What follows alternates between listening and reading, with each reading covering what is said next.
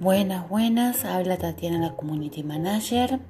Eh, hoy vamos a hablar de una temática que está en auge, eh, se va a potenciar mucho en el 2022, que son los trámites virtuales. En primer lugar, la firma digital, su uso masivo permitiría ahorrar muchas horas y reemplazaría reuniones enteras con un clic, sin perder seguridad ni validez en el proceso. De hecho, en la Argentina los documentos electrónicos firmados digitalmente tienen la misma validez jurídica que aquellos firmados de forma manuscrita.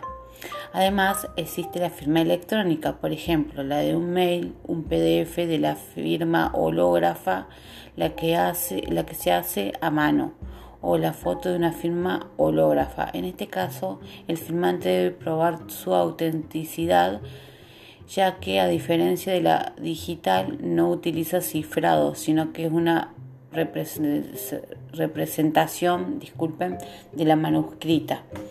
Bueno, este está muy en auge, así que bueno, síganme en mis redes sociales. Eh, bueno, me van a encontrar eh, en, en todas mis redes sociales, Tatiana la Community Manager. Saludos.